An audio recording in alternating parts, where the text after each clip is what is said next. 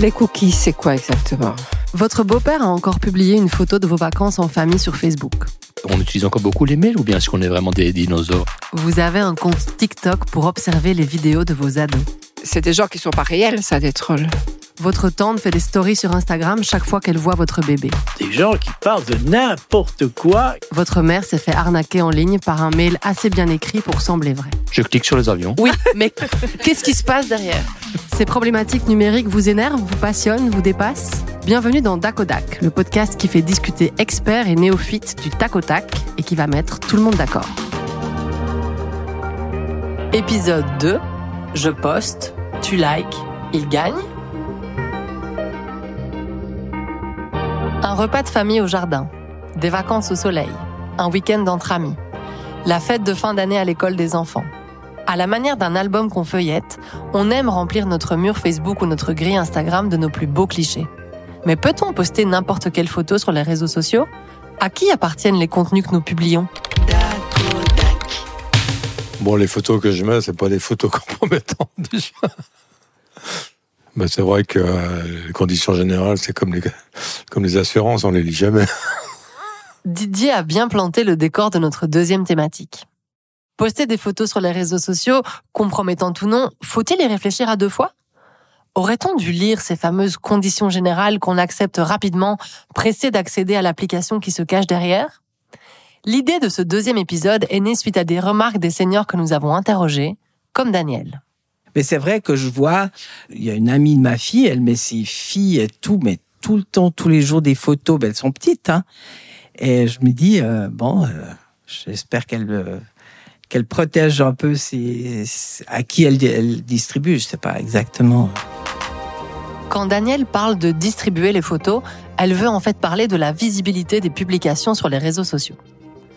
Vous l'ignorez peut-être, mais une publication Facebook peut être publique ou limitée en termes de visibilité.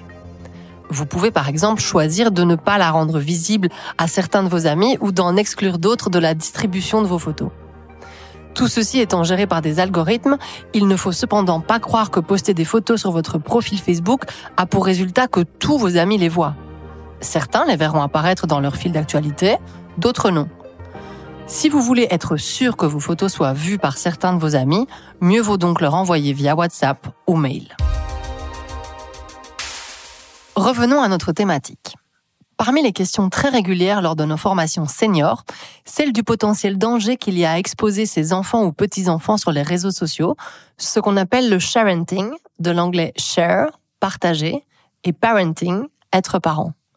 Marianne a son avis sur la question. J'aime pas. Parce qu'on peut te piquer ces photos et en faire n'importe quoi. Je trouve ça hyper dangereux. J'ai une copine comme ça sur Facebook qui a une fille et un garçon. Je lui ai déjà dit mille fois, arrête. Ils sont super mignons, ils sont super beaux et tout ce que tu veux. Mais un jour, tu vas avoir un problème.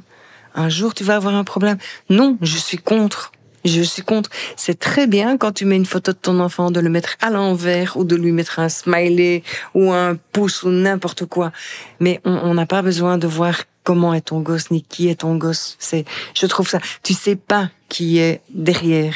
Tu dois avoir des pédophiles, tu dois avoir des gens qui vont utiliser les photos pour tout et n'importe quoi.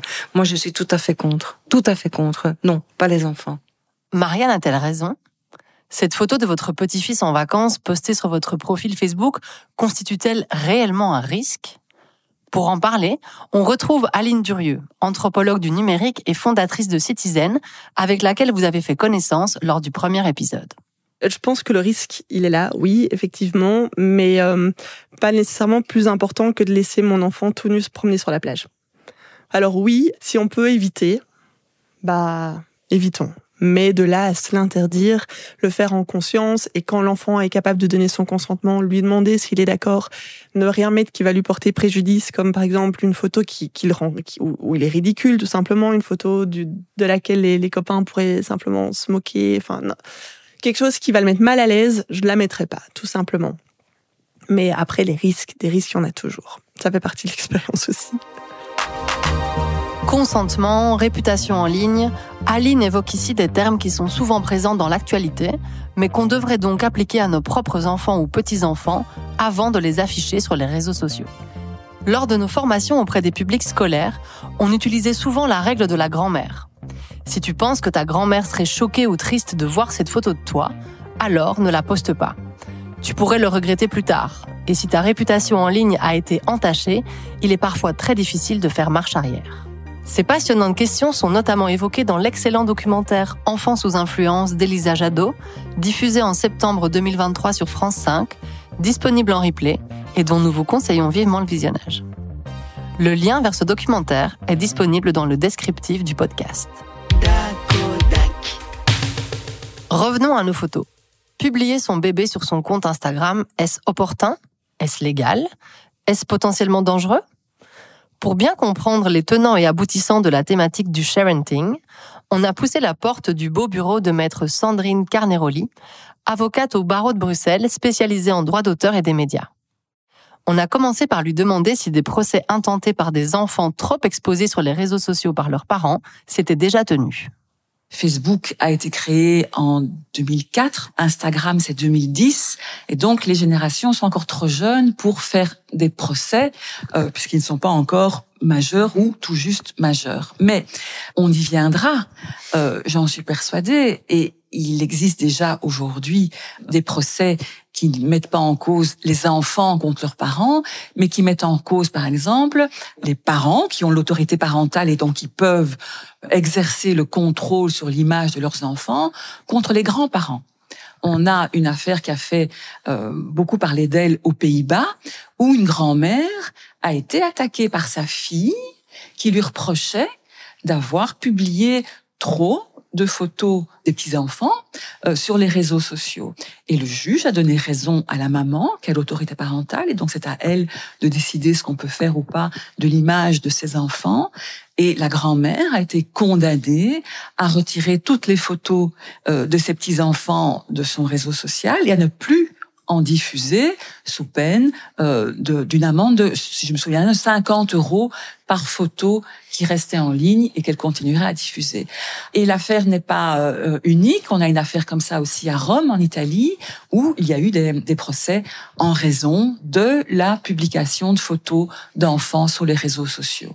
Mais les parents, euh, jusqu'à la majorité de leurs enfants, exercent euh, le droit à l'image sur leurs enfants. Ben, ils ont aussi donc des devoirs euh, en contrepartie et ils doivent veiller à ce que ce droit à l'image soit bien exercé. On le comprend donc bien grâce à notre discussion avec Maître Carneroli. Les parents exercent une autorité parentale sur la diffusion des images de leur progéniture et ils en sont donc responsables. Lorsqu'on poste une photo sur Facebook, celle-ci appartient-elle donc à Mark Zuckerberg? N'importe qui peut-il la réutiliser? Euh, tant que vous êtes euh, chez vous, ben, vous êtes dans votre intimité privée et ben, vous faites ce que vous voulez. Euh, donc les risques euh, de, de, de, voir vos, vos, vos photos euh, utilisées par des tiers sont vraiment minimisés. Et on voit très régulièrement, ben, la presse euh, va chercher des photos sur Facebook pour illustrer ses articles dans le cadre là, de l'information générale et sous couvert de l'intérêt public. Mais donc, les réseaux sociaux sont une source d'information tant de l'information que des, que des images. On va puiser sur les plateformes des images euh, et des informations sans demander l'autorisation des personnes concernées. Donc ce sont bien les tiers qui peuvent poser problème, mais pas à ma connaissance, il n'y a pas encore eu euh, de procédure contre Facebook pour ce genre de problématique. Maître Carneroli casse ici un mythe souvent revenu dans les discussions avec des participants à nos formations. Non, la photo de votre fils sur la plage que vous avez publiée sur Facebook ne va pas être utilisée pour une publicité au Brésil. Par contre, il est possible que des tiers malveillants en fassent ce qu'ils veulent et qu'elle se retrouve sur des sites peu recommandables. Mais moi, j'ai une question à poser. Quand tu fais une euh, photo sur WhatsApp, est-ce qu'on sait te la piquer aussi ou pas? En effet, Marianne, WhatsApp est plus approprié pour partager des photos personnelles, car nos contenus ne sont pas visibles du grand public, mais seulement des personnes auxquelles nous les envoyons et dont nous avons le numéro de téléphone. Beaucoup plus sécurisé donc pour partager des photos de vos enfants ou petits-enfants. On le voit, partager des photos sur les réseaux sociaux comporte donc des risques. Mais pourquoi continue-t-on alors à voir fleurir les albums Facebook et les photos sur Instagram? Brigitte, Angora et Serge ont discuté du plaisir qu'ils trouvaient à créer ou feuilleter ces albums photos nouvelle génération. Pour moi, c'est un peu comme avant, montrer nos, albums photos. Moi, j'ai moins la tentation de faire ça. Je veux dire, après un voyage, de, poster des photos, ça, c'est pas un truc qui, euh, qui me vient tout de suite. quoi. Pourquoi? Bah, je sais pas.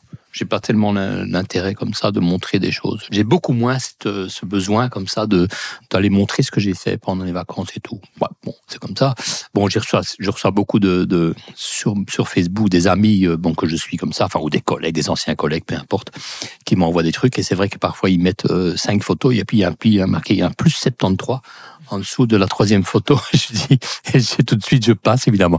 Donc quand ça devient vraiment euh, un déballage de photos euh, à l'infini, bon, je dis ça c'est c'est casse-pied, donc ça ça m'ennuie tout à fait. Et puis certains, euh, ils font un voyage de trois semaines et ils postent euh, cinq photos tous les jours. Hein. Et tous les jours, on a le commentaire. Donc ap- après quatre, cinq jours, on se dit bon, C'est bon, j'ai compris. je, je like, mais bon. Les photos partagées sur les réseaux sociaux feraient donc également fonction de lien entre les utilisateurs, un peu à l'image d'un album photo universel. Nous en reparlerons dans notre épisode consacré à l'impact du Covid sur l'utilisation des réseaux sociaux par les seniors. Merci d'avoir écouté Je poste, tu likes, il gagne, le deuxième épisode de Dakodak.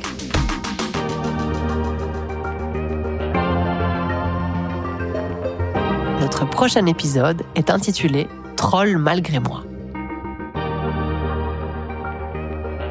Dakodak est un podcast financé par le Conseil supérieur de l'éducation aux médias. Production et univers visuel Lisa Dessin, prise de son et mixage David Enrard, musique originale Thomas Vaquier, photographie Émilie Danel, rédaction Solange de Mesmaquer.